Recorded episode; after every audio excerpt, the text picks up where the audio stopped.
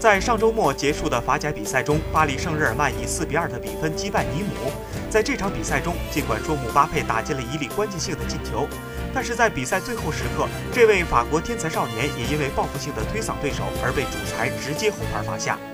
当然，这张红牌也自然会给姆巴佩带去不小的麻烦。根据媒体的最新消息，如果姆巴佩这个红牌动作被认为是故意犯规，那么他最长可能面临五场比赛的停赛。那么他也将缺席对阵里昂的夺冠关键战，这对于旨在夺冠的巴黎来说，可谓是一个不小。